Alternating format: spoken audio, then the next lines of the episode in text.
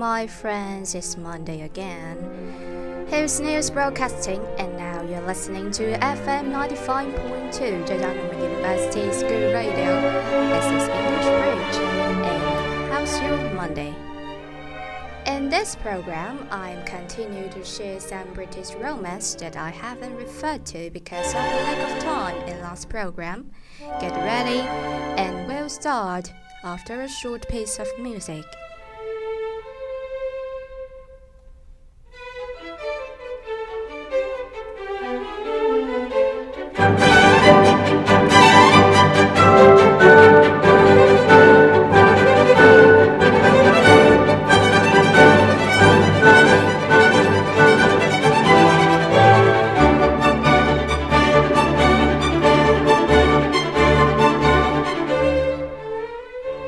Last time we talked about the origin of love story, the rise of Pamela, Samuel Richardson, who changed the way British think and act when they fall in love with somebody. In his own life, he had borne his share of personal tragedy, including the death of his first wife and their six children. He believed that his health had been worn down by grief. This threw him into the arms of a physician with some rather bonkers ideas, including indoor equestrianism.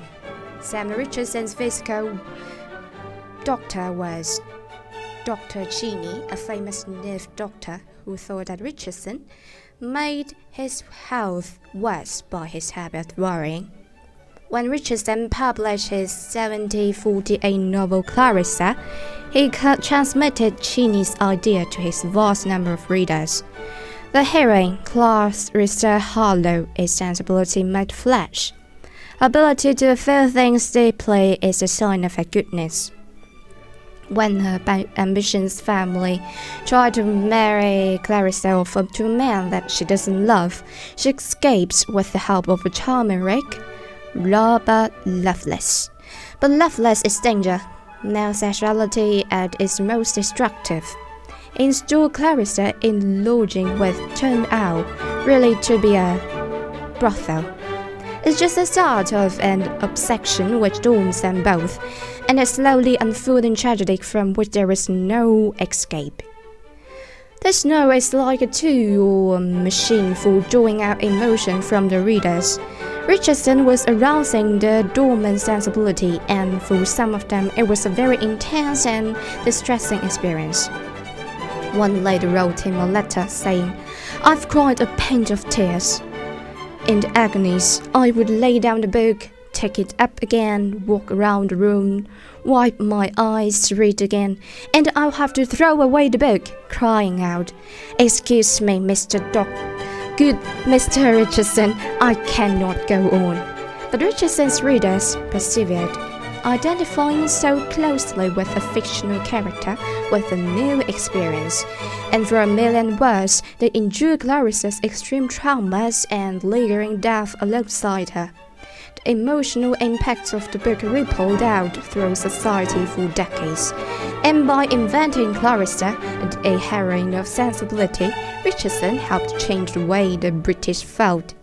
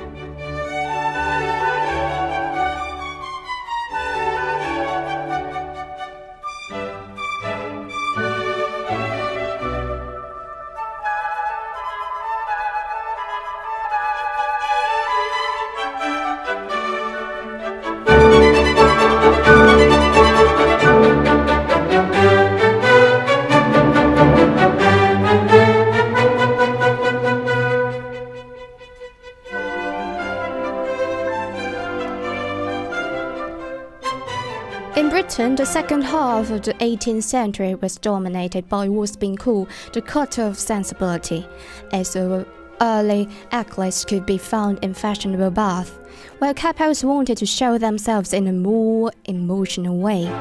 The painter Thomas Gainsborough set up shop here in 1758. Oh, sorry, 1759. If to come from rural Suffolk, where he created a celebrated description for uh, traditional marriage. Yes, traditional marriage. Mr. and Mrs. Andrews. Not much sign of affections between the two. But now Gainsborough would have to adapt to the new vogue. When he was in Bath, Gainsborough's painting Mr. and Mrs. Byam.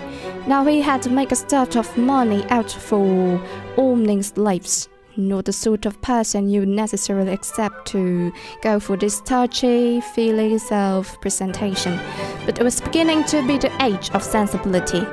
He wanted to be shown as a man of feeling. He and his wife are going for a country walk. They're saying we are part of nature and they are partnership. They are exactly the same height. They are walking alone, arm in arm.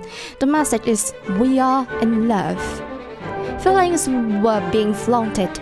Romantic relationships were something to show off about. Now, obviously, there had been loving relationships before this, but in the 18th century, thanks to sensibility, romance became fashionable. It became glamorized.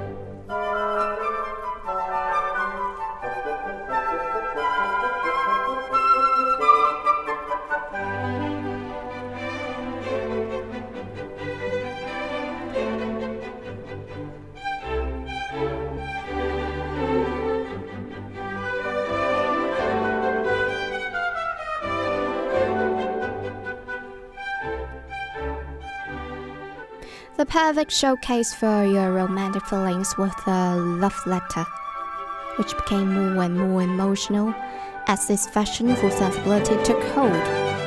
Let's take a look at the typical set of love letters written by the future social reformer Joseph Strutt. This son of a well-liked made the good clearly has something of a soapy side. These letters are kind of written at the apex of sensibility in 1770s and 1780s, and he's writing a love poem to his sweetheart to impress her. So this is his big moment as the suitor. So he said to her, um, she has got Isabella Douglas. Um, here are some words he used in the poems called Isabella Douglas. Um, oh, the powers the divine inspire her soul with sentiments like mine. Thoughts that can never change when she appears. I wish the hours were day and the days were years. Anyway, it's very flowery and um, gushing. Also, he's used some kind of set kind of um, stock romantic tropes that he would invoke to show his ideal lover. So, saying when we're apart, Time drags, you know, and all feels like a day, but when we are together, time flies by.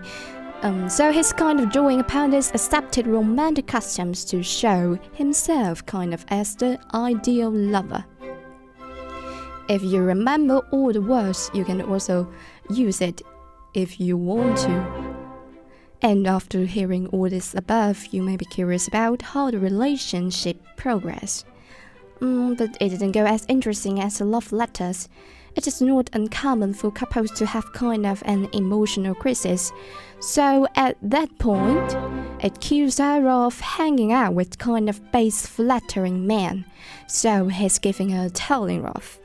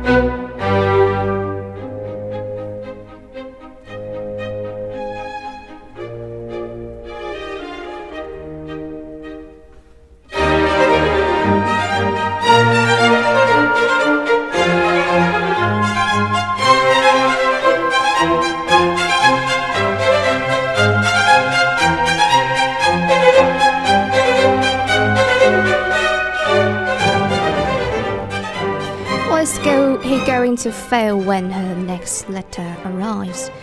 Well, he also showed his feelings in his letters. He said, When Mr. Fools showed me your letter on Friday, my dear Isabella, a chilling coldness seized my whole frame.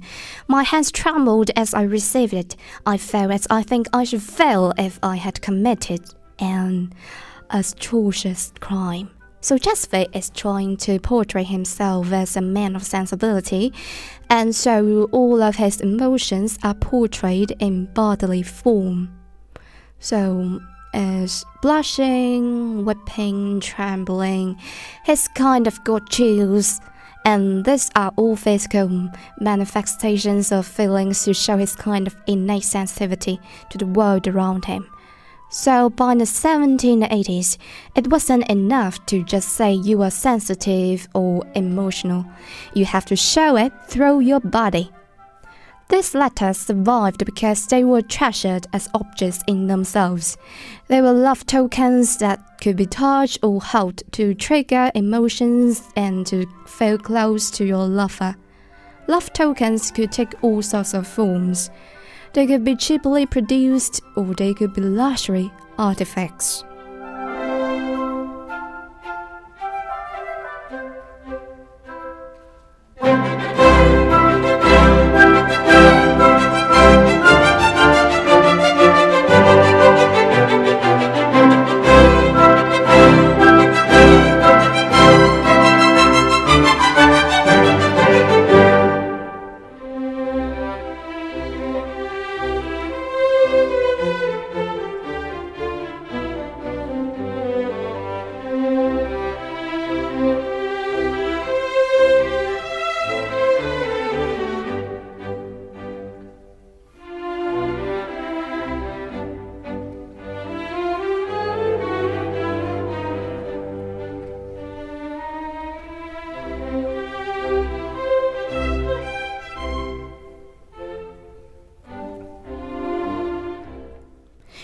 Georgian period, it became progressively easier to meet people.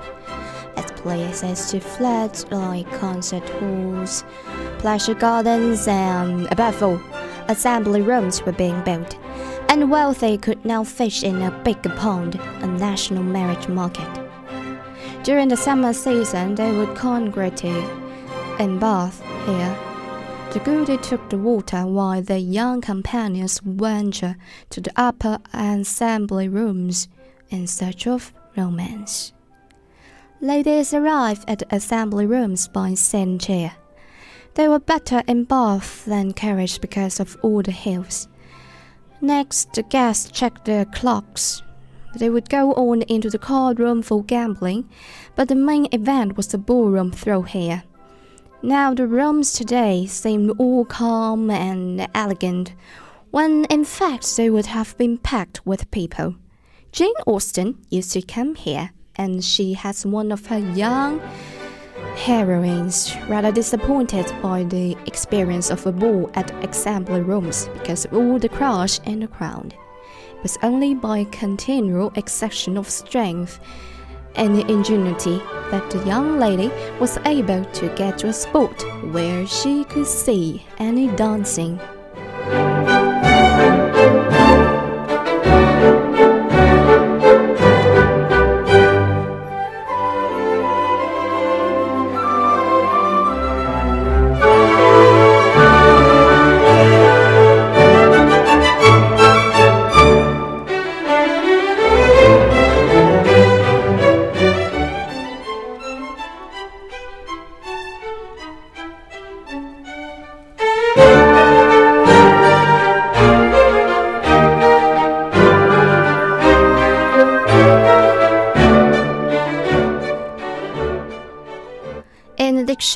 Marble fireplaces and candles lining the walls, there were five crystal chandeliers illuminating the room with an explosion of light. And beating hearts to the scene, and it must have seemed magical. Now I want to introduce a fantastic little thing called Georgian jealousy glass.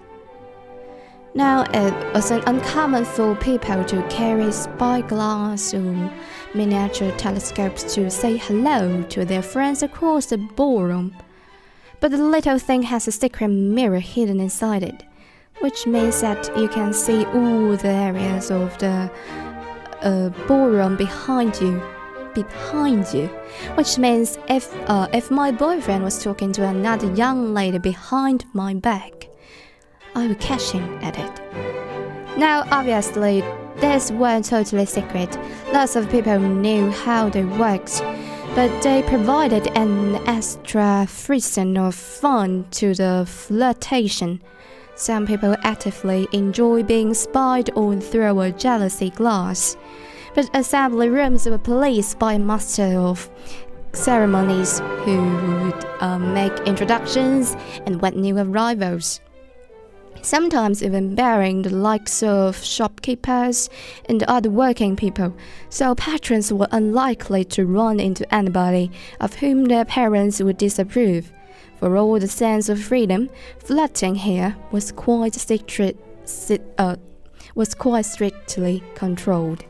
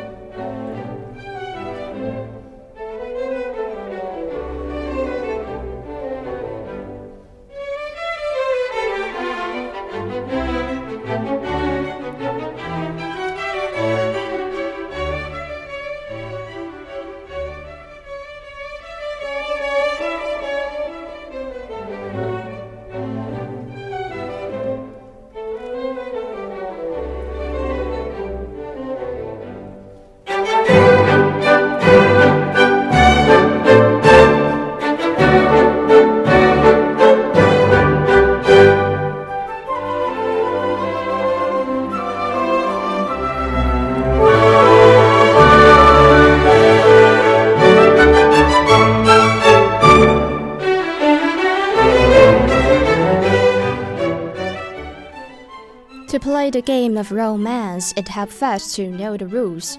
In 1778, a novel appeared, Evelina. That told the story of a young girl's journey through the pitfalls of this emerging marriage market. Evelina is beautiful. She's a girl of some great sensibility, but she's an outsider, and she'll survive a series of social embarrassments and other preposterous escapists finally to win the hand of the handsome Lord Orville. Crucially, the book takes us into the private lives of young women and it details the industry that went into becoming an eligible catch. As I just mentioned above, the heroine is an outsider. The word outside here doesn't mean that living outside here.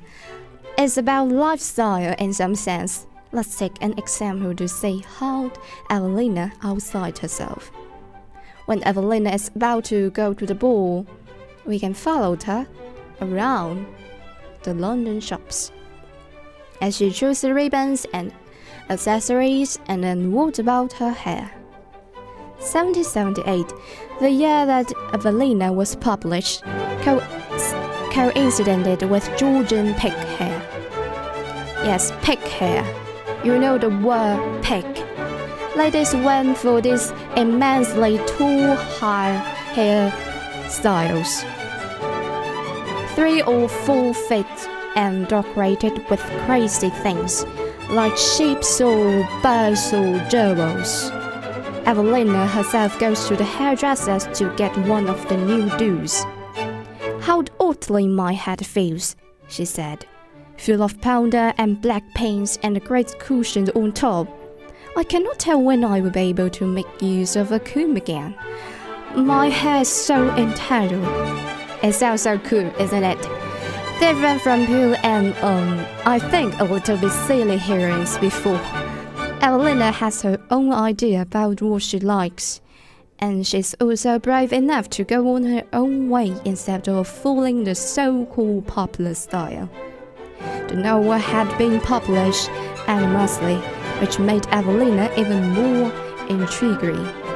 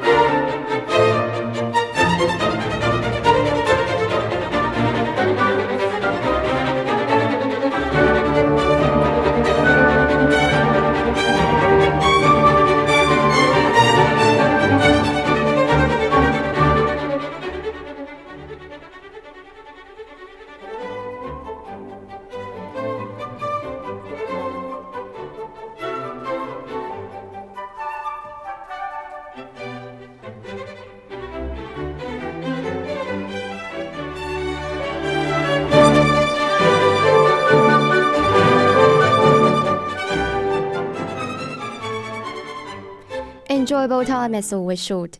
It's time to say goodbye now. Want to know more about Evelina and her story to and her story about Mr. Orville? Pay attention to my next program. And also, if you can't wait to know that, you can also search for some information about her made by British Broadcasting Corporation. This is News and English Bridge. Thank you for spending time with me. Good luck for the following week. Bye.